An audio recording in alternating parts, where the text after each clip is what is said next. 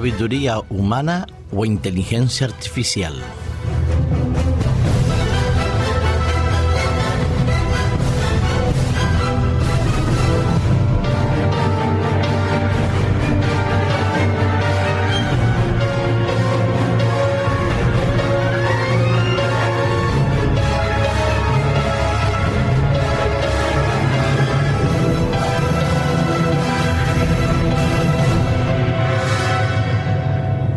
Osamu Asegawa, que es un profesor asociado en el Instituto de Tecnología de Tokio, fue el encargado de diseñar y presentar un sistema que permite a un robot de los llamados humanoides conocer su entorno, resolver los problemas a los que se enfrenta en él y tomar decisiones.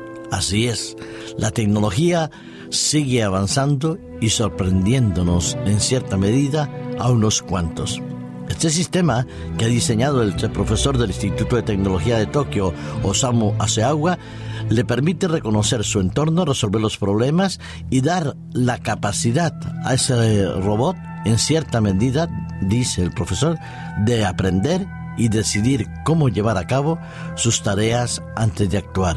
Esto es, al robot se le programa, él no nace aprendiendo ni aprendido, y él tiene que, a través de sus programas informáticos, de esos sistemas de computación, le permiten distinguir objetos, colores, eh, olores, inclusive, eh, el entorno en el cual se encuentra el objeto y a través de una programación adecuada enseñarle a qué sirve este objeto. Se le puede mostrar al robot un vaso y él será capaz de aprender qué es un vaso, de qué material está hecho por la programación y por la identificación visual y táctil que puede tener este robot y aprenderá que ese vaso lo va a encontrar en muchos otros lugares en diferentes circunstancias por las cuales él va a ejercer un tanto esa labor que le han encomendado.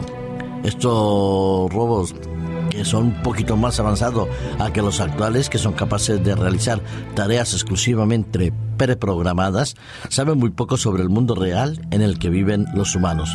Ahora, el proyecto de Osamu Hasegawa es que este robot no solo aprenda las tareas que ya se le han preprogramado a resolverlas y hacerlas, sino que pueda ser capaz de a través de una red neuronal incrementar un sistema de autoorganizador es el sistema SWINE.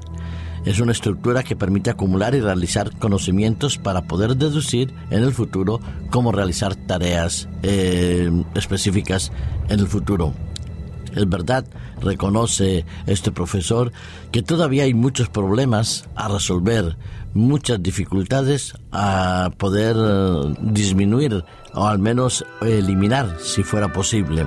El sistema permite a las máquinas ignorar lo que se suele llamar el ruido del entorno, como lo puede hacer cualquier ser humano cuando se concentra en una conversación, a pesar del ruido que puede haber a su alrededor.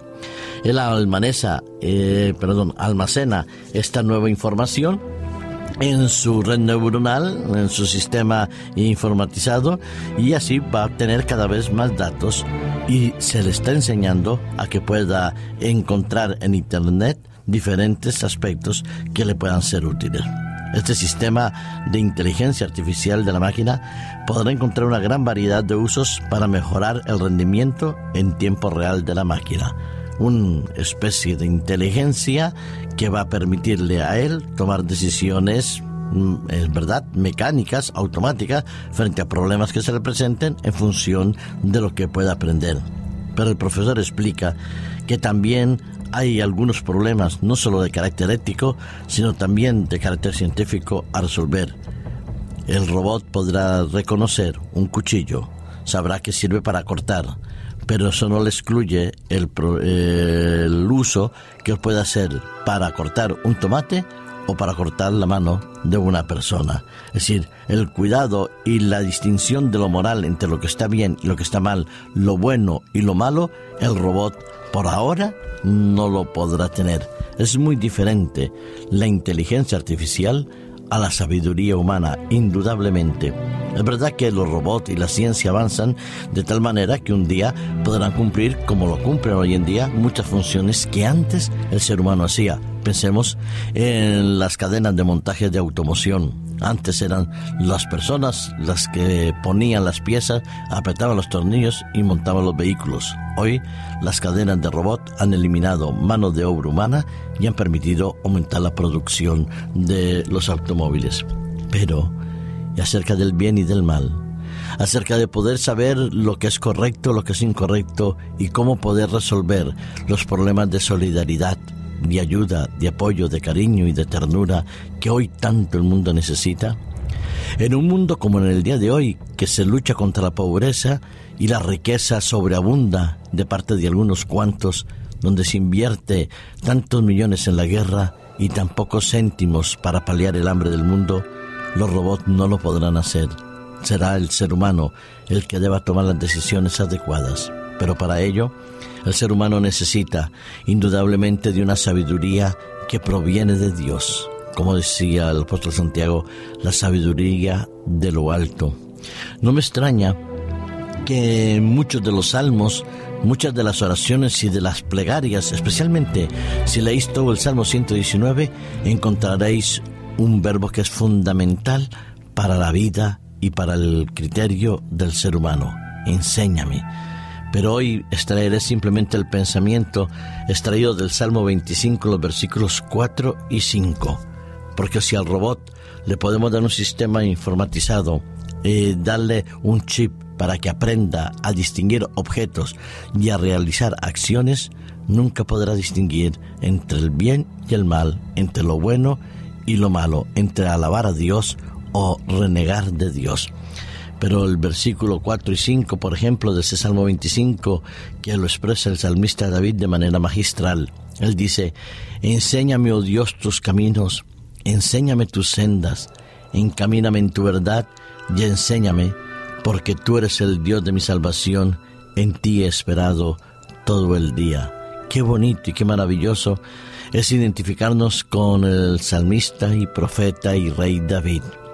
Él reconocía que el mejor camino, la mejor senda y la mejor opción de la vida dependía de la manera como Dios se le revelaba y como Dios lo guiaba.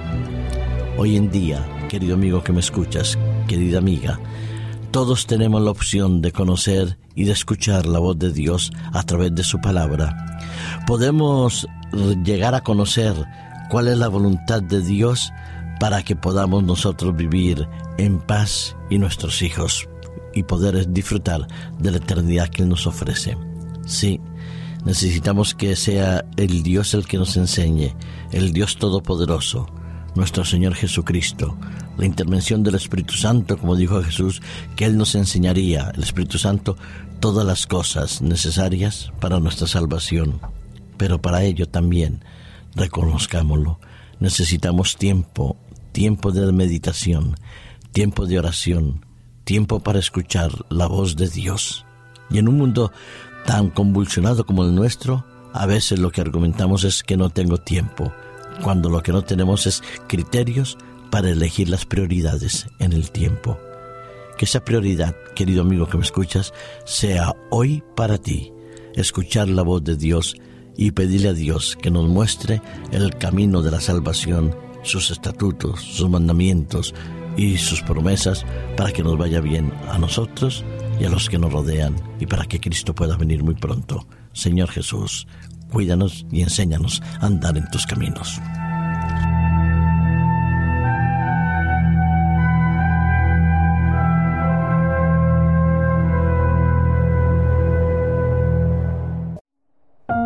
Producido por hopmedia.es